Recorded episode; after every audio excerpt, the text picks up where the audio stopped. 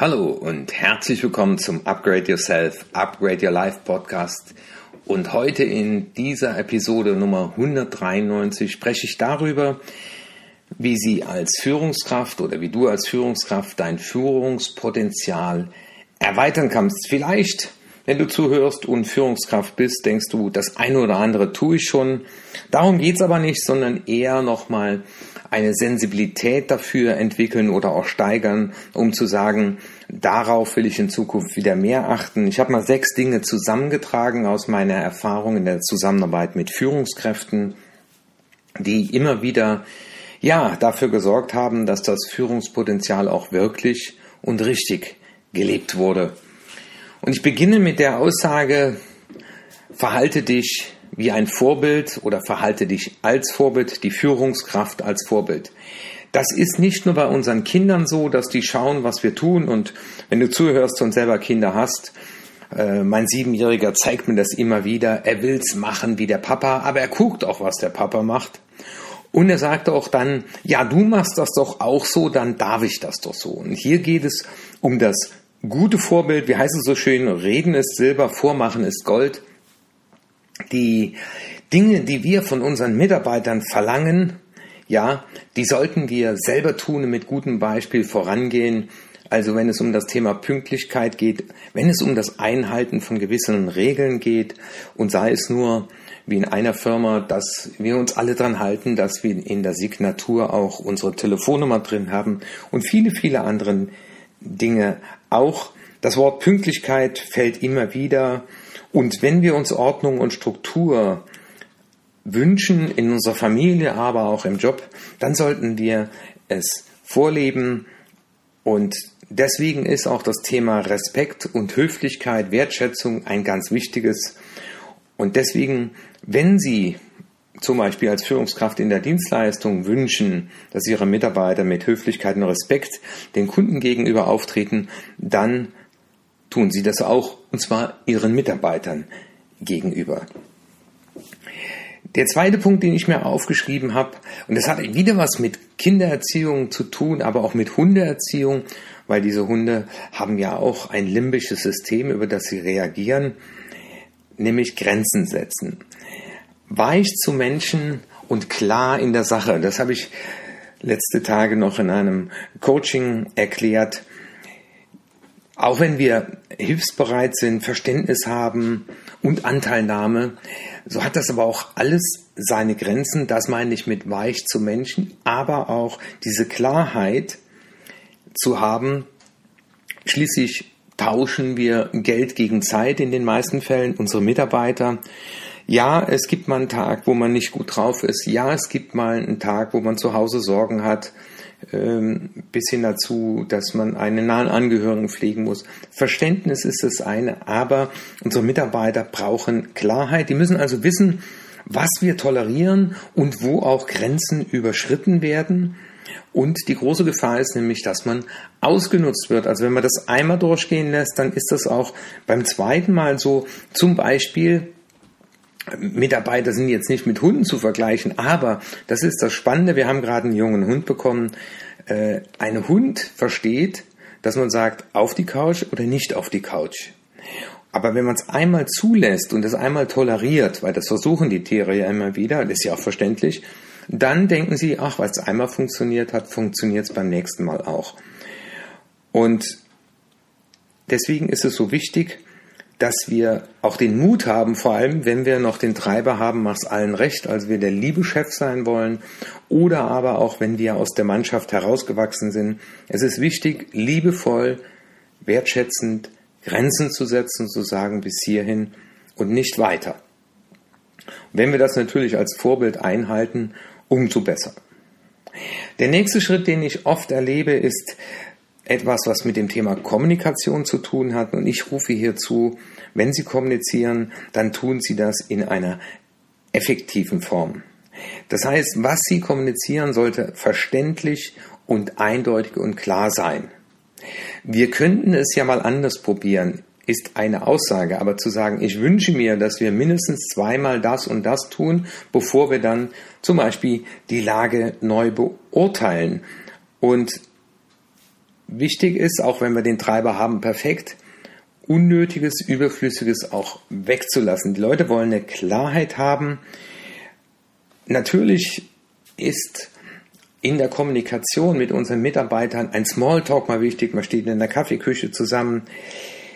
Aber wichtig ist, dass sie gehört und auch verstanden werden, weil gesagt ist noch nicht verstanden und verstanden ist auch noch nicht einverstanden und einverstanden ist noch nicht umgesetzt. Und als Führungskräfte werden wir dafür bezahlt, dass wir Wirksamkeit erzielen.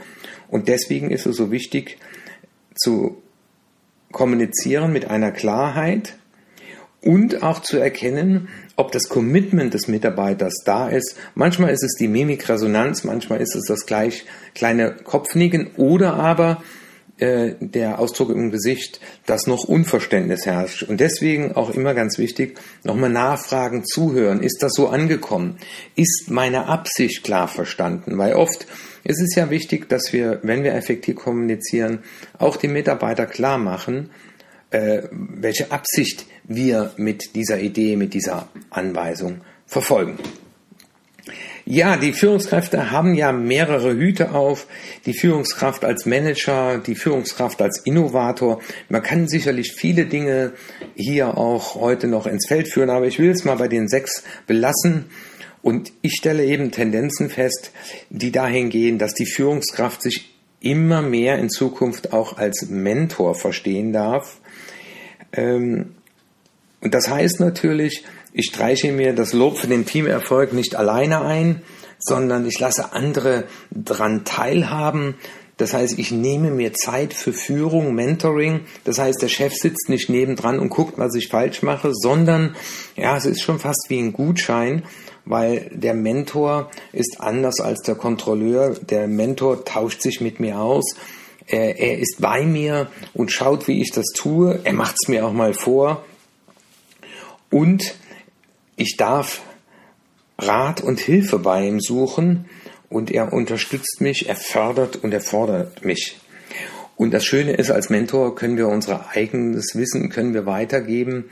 Und das ist dann eine Frage der Haltung. Und wenn wir auch unseren Mitarbeiter ganz klar machen, dass hier ist ein Mentoring-Programm, kommt das ganz anders an, als wenn ich sage, ich setze mich mal dazu und gucke mal, wie sie das machen, um sie zu kontrollieren.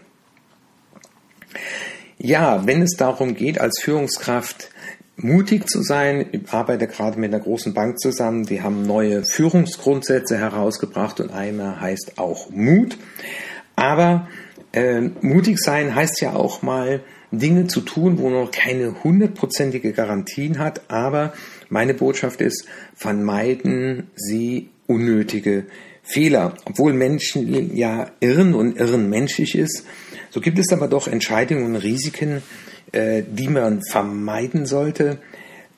Sei es zum Beispiel, weil wir bereits mit anderen Methoden am selben Problem gearbeitet haben und daran gescheitert sind. Oder weil unsere Intuition uns ganz klar gesagt hat, lass das besser sein. Und das ist, glaube ich, so der schmale Grat, äh, zu wissen, ich lasse nichts unversucht, aber auch sich einzugestehen, zu sagen, okay, das haben jetzt schon mehrere vor mir so versucht, das scheint nicht zu funktionieren und da muss ich nicht nochmal in die gleiche Falle reinlaufen. Das ist auch zum Beispiel die Situation, wenn ich eine Abteilung, ein Team übernehme und dann in der Einführung mir erklärt wird, was der Vorgänger alles hier ausprobiert hat und woran er gescheitert ist. Dann brauchen wir das nicht nochmal machen, aber auch die Botschaft, höre auf deine Intuition und folge deiner Intuition.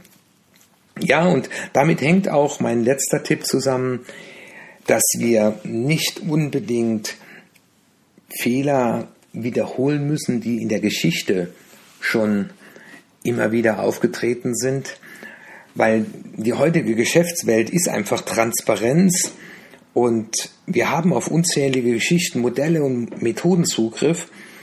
Und da ist es wichtig, mal hinzuschauen und auch zu profitieren von positiven Erfahrungsberichten und erfolgreichen Methoden.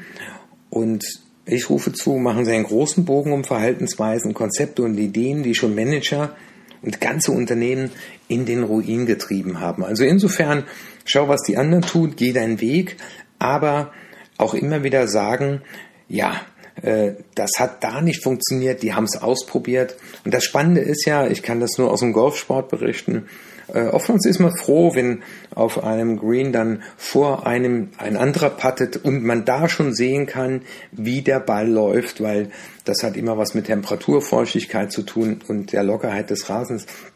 Also ähm, ja, was tun die, die da sind, wo ich hin will, aber auch äh, was hat schon andere in den Ruin getrieben, weil sie eben zum Beispiel starrsinnig waren oder an einem gewissen Konzept festgehalten haben. Das war mal so von meiner Seite in zehn Minuten dieses Mal einfach sechs Tipps, die dazu beitragen können, dass Sie Ihr persönliches Führungspotenzial erweitern können, wenn Sie oder wenn du es erweitern möchtest. Und ich wünsche dir noch eine gute Woche und sage dann bis nächsten Mittwoch, wenn es wieder heißt, hier ist der Upgrade Yourself Upgrade Your Life Podcast. Und lass dich überraschen, was in der nächsten Woche wieder Thema sein wird. Und ich freue mich natürlich, wenn du diesen Podcast in deinem Freundeskreis, vor allem Führungskräften, weiterempfiehlst und wenn du dir auch die Gelegenheit einfach mal nutzt, in dem Bereich, wo du Führung übernimmst, darüber nachzudenken. Setzt du oft genug Grenzen? Kommunizierst du so, dass du verstanden wirst, dass der andere auch ein Einverstanden zeigt? In welchen Bereichen warst du nicht unbedingt Vorbild, obwohl du das eingefordert hast? Und wie kannst du es schaffen, dass du eben mehr aus der Haltung des Mentors agierst und sagst, unnötige Fehler kann ich vermeiden und ich muss nicht in die gleiche Katastrophe rennen, wie es auch schon andere getan haben. Alles Gute, dein Martin Witsch hier.